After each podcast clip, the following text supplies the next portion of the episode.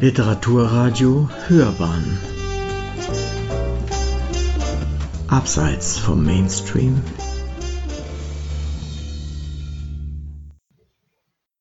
Hallo zu 33 Frauen, einem Podcast von mir, Katrin Bongard, produziert von Uwe Kulnig. Und heute geht es um meine vierte Frau, Sheila Kitzinger. Sheila Kitzinger ist eine britische Sozialanthropologin. Sie ist Aktivistin, das ist ein schönes Wort für sie, und auch eine Autorin und hat sich extrem viel mit Schwangerschaft, Geburt, Stillen und Erziehung auseinandergesetzt und war, als ich selbst zum ersten Mal schwanger wurde, die beste und allererste Adresse, wenn man so will, an die ich mich gewandt habe. Ich bin in die Bücherei gegangen und habe nach Büchern gesucht. Das mache ich eigentlich immer. Ich gehe nicht in den Buchladen, weil ich das Gefühl habe, ich möchte eigentlich alle möglichen Bücher sehen und auch die ganz alten und herausfinden, was mir jetzt hilft. In der Bibliothek fand ich etliche Bücher, aber sofort sind mir die Bücher von Sheila Kitzinger über Geburt und Schwangerschaft und auch Kindererziehung ins Auge gefallen. Sie hießen auch, ich weiß nicht, wie die Titel jetzt sind, aber sagen wir mal, über allem stand ganz groß sanfte Geburt. Und das war ein Schlagwort, was ja schon eine ganze Weile im Schwange war, auch schon in den 70ern aufkam. Das waren keine esoterischen Ratschläge, das waren hands-on Ratschläge von einer Frau, die fünf Kinder hat und die sagte, passt auf, folgendermaßen, so sehe ich das. Worin mich Sheila Kinziger eigentlich am meisten inspiriert oder ermutigt hat, war diese Unerschrockenheit, mit der sie dieses ganze Thema anging. Sie selbst hat bei der Geburt ihres ersten Kindes sich für eine Hausgeburt entschieden, Sie sagt damals, sie hatte die Auswahl zwischen einem jüdischen und einem katholischen Krankenhaus und hat dann gesagt, äh, nope, da bleibe ich doch besser zu Hause. Und dieser frische irgendwie, ich nehme mein Leben selbst in die Hand Ansatz, den fand ich großartig. Sie hat an so vielen Stellen eigene Methoden entwickelt, wie man mit Dingen umgeht, wie man mit Schwangerschaft, Geburt und auch Kinderhaben umgeht, wie man ganz unkonventionelle Lösungen findet. Und das muss man leider sagen, eine Hausgeburt ist in unseren Tagen immer noch die unkonventionelle Lösung. Ja, also mein erstes Kind war eine Krankenhausgeburt, obwohl ich eine Hausgeburt machen wollte. Es war ein Hin und Her, weil der errechnete Geburtstermin der 18. Dezember war. Tatsächlich ist mein erstes Kind am 24. Dezember zur Welt gekommen, also an Heiligabend. Und Hebammen waren nicht gerade im Überfluss zu finden zu dem Zeitpunkt. Gleichzeitig war es aber wahrscheinlich auch das Bedürfnis, doch noch in diesen Schutz zu gehen. Und natürlich trotzdem ist ein Krankenhaus ein Krankenhaus und ein Betrieb, das muss man wissen. Und genau das ist, was Sheila Kitzinger so deutlich macht und damit auch einen ganz interessanten Weg beschritten hat in ihrer, in ihrer Arbeit. Und da kommt das Wort Aktivistin ganz stark ins Spiel. Denn sie sagte, Kinder haben und Geburt, das ist nichts Privates, das ist eine ganz politische Sache. Kitzinger selbst hat ihre fünf Töchter alle zu Hause mit einer Hebamme entbunden. Ich war dann erst beim zweiten Kind soweit. Das war so strange normal und unspektakulär im Grunde. Aber das war eine so, so große Befreiung, dass man sein Leben mit dieser Geburt leben kann. Und ja, ich habe die ganze Zeit an Sheila Kitzinger gedacht und dachte, hey, jetzt weiß ich, was sie meint. Und das ist so eine Selbstbestätigung, die, die dann einsetzt. So ein Gefühl von, es ist normal und es ist schön und ich kann das, dass alles, was sie versprochen hatte, was sich einlöst, wenn man sein Leben selbst in die Hand nimmt als Frau und eben auch diesen Teil seines Lebens, die Geburt, die Entbindung, die Schwangerschaft, dass es dann so schön werden kann, hatte sich da erfüllt.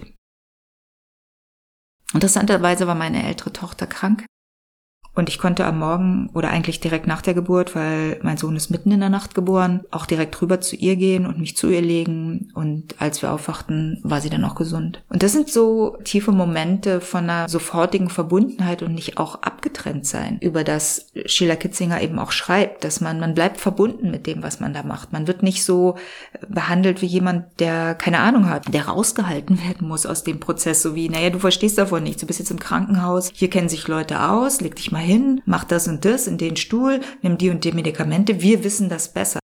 Und auch wenn das schön war bei der ersten Geburt, war das einem einfach die Einstellung. Das war, was einem entgegenschlug. Wir machen jetzt hier einen Einlauf und du wirst rasiert und das alles ist nötig. Und das alles ist bei der Hausgeburt nicht passiert und war plötzlich nicht nötig. Also das war eine sehr, sehr große Befreiung und ein unglaubliches Gefühl. Und ich sage das ganz ehrlich auch von Hybris. Wow, wieso machen das nicht alle Frauen so? Und ich bin dann auch wieder sehr dankbar, dass meine dritte Geburt das noch mal getwistet hat. Ich möchte aber noch einen Moment bei Sheila Kitzinger bleiben, bei diesem Kampf, den sie auch geführt hat für die Frauen und für eine Selbstbestimmung der Frauen. Drei ihrer Töchter sind lesbisch und sie musste diese Auseinandersetzung verstärkt weiterführen nach der Geburt ihrer Kinder, dieses Kämpfen für nicht nur hat eine Frau ein Recht, so zu sein, so zu entbinden, wie sie, wie sie möchte und bei sich zu bleiben und sich zu vertrauen, sondern tatsächlich ist sie dann auch noch weiter gechallenged worden, indem sie für ihre Töchter kämpfen musste und sich dafür einsetzen musste. Und das hat sie auch getan. Mit aller Vehemenz war sie für die gleichgeschlechtliche Ehe ja, die dritte Geburt hat mich sehr gechallenged, weil ich war 35, ich sollte eine Fruchtwasser, also auf jeden Fall eine größere Untersuchung machen, eine Fruchtwasseruntersuchung oder einen größeren Scan des Kindes. Ich habe dann mir, wenn man so will, Angst machen lassen und da ich das auch schon mal bei meinem ersten Kind gemacht habe, habe ich gedacht, na ja, was soll sein? Und tatsächlich kam bei dieser Untersuchung heraus, dass unser drittes Kind nur eine Nabelarterie hat was ich jetzt nicht weiter verstörend fand, es war ja sonst alles dran. Aber der Arzt machte kein Kreuz an der Stelle, wo er das Kreuz hätte machen müssen für alles in Ordnung. Und ich fragte dann so, wieso, wieso habe ich da kein Kreuz? Und er sagte, ja, das ist eine Anomalie und das ist zwar die häufigst vorkommendste Anomalie, aber es ist nun mal eine Anomalie und ich, er kann das Kreuz dann daher nicht woanders machen. Kam dann raus, dass er sagte, also es ist, könnte ein erster Hinweis auf ein Down-Syndrom sein, auch der erste Hinweis auf Schädigungen und er will uns keine Angst machen, wir können ganz normal weitergehen. Und ich sagte, oder was? Und dann sagte er, ja, oder sie machen halt eine Fruchtwasseruntersuchung, um ganz sicher zu gehen. Also war ab diesem Zeitpunkt das Thema Fruchtwasseruntersuchung plötzlich im Spiel, während man jetzt dachte, ich hab's raus, ich weiß, wie man zu Hause entbindet, alles ist gut, gab es plötzlich eine enorme Verunsicherung. Und ich habe das auch als sehr lehrreich empfunden. Also erstmal ist wirklich diese Hybris verschwunden von, hey, Frauen, es ist alles ganz einfach, sondern die ganze Sache ist doch komplizierter. Denn plötzlich kam das Wort Krankenhaus und helfen lassen wieder sehr stark ins Spiel. Und ich habe das auch sehr ernst genommen. Wir haben dann überlegt, was kann alles sein, was kann alles passieren. Plötzlich war die Hausgeburt komplett vom Tisch, viel zu unsicher, weil vielleicht weniger Sauerstoff zum Kind kommt. Und ich muss wirklich sagen, ich war auch hysterisch bei der Vorstellung, dass ich zwei gesunde Kinder habe und dann ein drittes Kind bekomme, was enorm aufwendige Pflege vielleicht braucht, für die ich mich einfach nicht in der Lage gesehen habe. Ich habe sehr lange ein schwerstbehindertes Kind gepflegt und der Mutter geholfen, die allein lebte mit der Tochter. Also haben wir gedacht, okay, wir machen eine Fruchtwasseruntersuchung und dann gedacht, als es anstand und wir die Kinder schon in Betreuung gegeben hatten, Moment mal, was macht das überhaupt Sinn? Wir, wenn wir jetzt untersuchen und es ist alles in Ordnung, gut, dann hat das Sinn gemacht, weil wir dann vielleicht sagen, ach, wir können uns beruhigen, aber was, wenn nicht?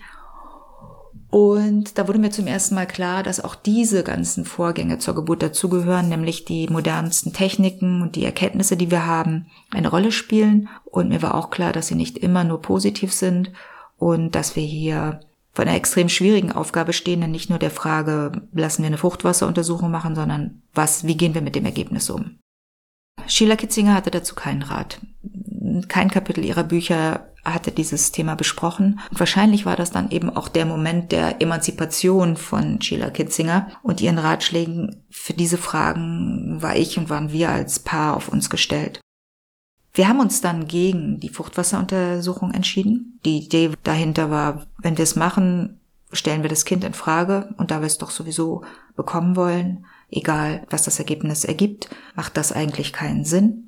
Es ist ja nicht so, dass die Geburt besser oder schlechter verläuft, wenn wir die Untersuchung machen. Sie hat keinen Einfluss auf die Geburt und keinen Einfluss auf das Kind. Die Untersuchung zu machen, würde aber auf ewig auf das Konto gehen. Liebes Kind, wir zweifeln irgendwie an dir und wir halten uns da einen Weg offen, dich vielleicht doch noch zu einem bestimmten Zeitpunkt nicht haben zu wollen was ich für meine Schwangerschaft und mein Leben mit dem Kind, was ja schon begonnen hatte, als extrem schwierig empfunden habe. Also haben wir das nicht gemacht und haben dann über die Monate immer mehr Mut gefasst und schließlich war ich dann auch ganz sicher und die Hebamme eigentlich auch, dass wir trotz der einen Nabelarterie eine Hausgeburt machen können. Und die haben wir dann gemacht. Diese Hausgeburt war sehr schön, eine sehr entspannte und ruhige und eine Geburt, die genau in dem Tempo ablief, wie ich sie wollte. Meine ganze Erfahrung mit Schwangerschaft und Kinderkriegen ist einmal full circle gegangen.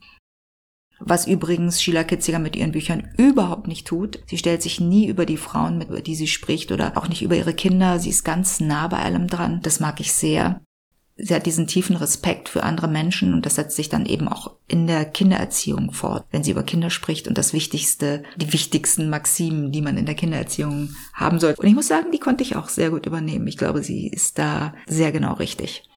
Sie hat fünf Maximen, die ihr besonders wichtig waren für ein glückliches Leben mit Kindern. Matratzen sind zum Springen da. Wasser ist dafür da ausgeschüttet zu werden. Sand dafür da ist zu verteilen. Wände, um sie zu bemalen. Papier, um es zu zerschneiden. Das mag ich sehr. Ja, und wenn ich an Sheila Kitzinger denke, dann denke ich mutig. Das nächste Mal gibt es einen heftigen Change, weil meine fünfte Frau ist Madonna, die Popsängerin und Performerin. Und ich freue mich drauf und bis dahin macht's gut.